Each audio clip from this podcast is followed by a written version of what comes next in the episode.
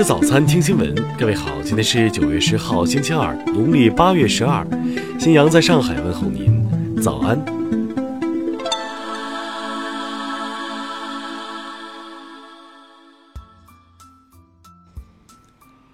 首先来关注头条消息。八月十一号。尖沙咀暴力示威期间，一名女子右眼受伤，暴徒随即大做文章，称女子是被警方不带弹枪射盲右眼，更附上女伤者眼罩被不带弹击毁的图片。但现场有媒体拍到，女伤者眼罩并无不带弹，更有人怀疑其伤是误中暴徒钢珠所导致。警方仍未理清事情真相，因女伤者一直不合作并百般阻挠，令警方无法向医管局取得医疗报告。未能厘清爆眼是由警方布袋弹，或是暴徒弹插钢珠造成。目前真相扑朔迷离，有五大谜团仍未揭开。一，网上多帧照片显示，爆眼女护目镜上有布袋弹残骸，但多家电视台所拍摄的片段却没有。二，爆眼女当时与警署隔了一块两米多高的广告牌，专家称其不可能被警方布袋弹击中。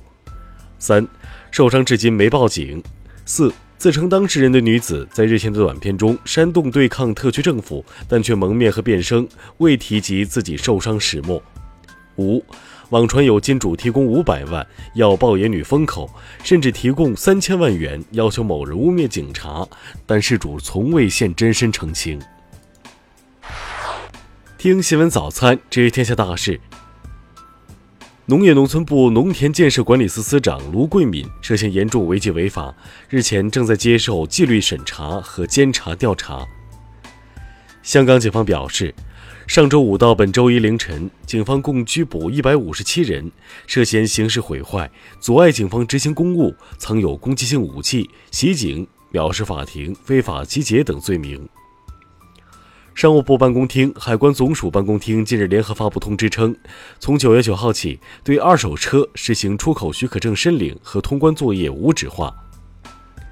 自然资源部昨天消息，今年一到八月，全国共发生地质灾害五千六百四十四起，造成一百七十一人死亡，直接经济损失达到二十三点四亿元。建国七十年来。我国工业增加值从1952年的一百二十亿元增加到2018年的三十万五千一百六十亿元，按不变价格计算，增长九百七十点六倍，年均增长百分之十一，稳居全球制造业第一大国。农业农村部表示，当前非洲猪瘟疫情总体可控，但引发疫情的风险因素很多，形势严峻复杂。联通将与电信在全国范围内合作，共建一张 5G 接入网络。双方划定区域分区建设，各自负责在划定区域内的 5G 网络建设相关工作。停办信息学奥赛联赛后，中国计算机学会将于十一月推出 CSPJ 和 CSPS 两项认证，无年龄限制。下面来关注国际方面。韩国政府九号消息称，韩国最快于下周实施战略物资进出口公告修正案，即正式将日本移出白名单。在特朗普取消了原定于八号与塔利班与戴维营举行的秘密谈判后，塔利班发表声明称，特朗普取消阿富汗和平谈判，意味着将有更多美国人丧生。英国媒体表示。首相鲍里斯·约翰逊已经制定了计划，试图在不违反法律的情况下避免继续延长脱欧期限。爱尔兰财政部长多诺霍表示，爱尔兰将赞成延长十月三十一号英国脱欧的最后期限，以减轻北爱尔兰和平进程可能面临的风险和损失。国际原子能机构九号表示，伊朗正在安装先进的离心机，各方于二零一五年达成的伊朗核协议或将破裂。叙利亚外交部八号发表声明，强烈谴责美国与土耳其在叙东北部进行联合巡逻，认为这一举动公然违反国际法，侵犯叙主权和领土完整。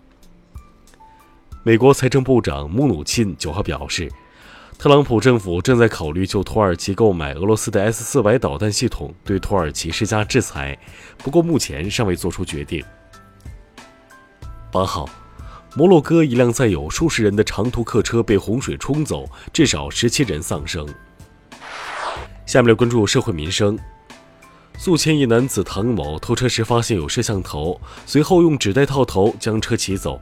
未能看到路，他还将纸袋挖了两个洞。目前唐某已被刑拘。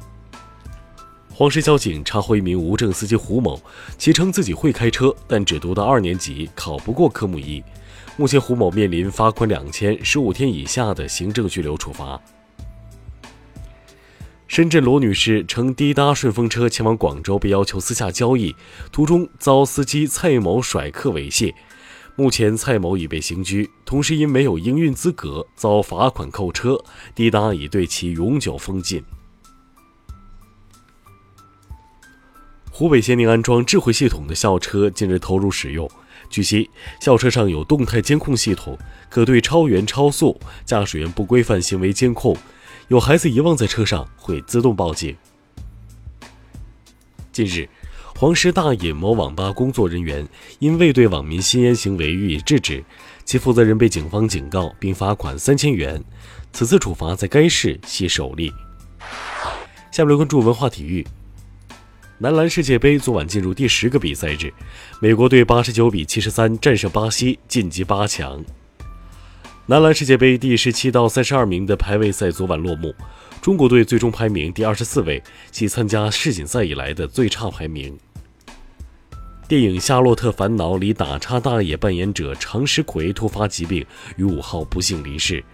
常石奎系退休工人，片场看热闹时被导演选中。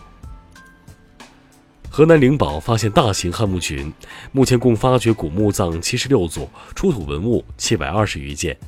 以上就是今天新闻早餐的全部内容，请微信搜索 xwzc 零二幺，也就是新闻早餐拼音首字母再加数字零二幺。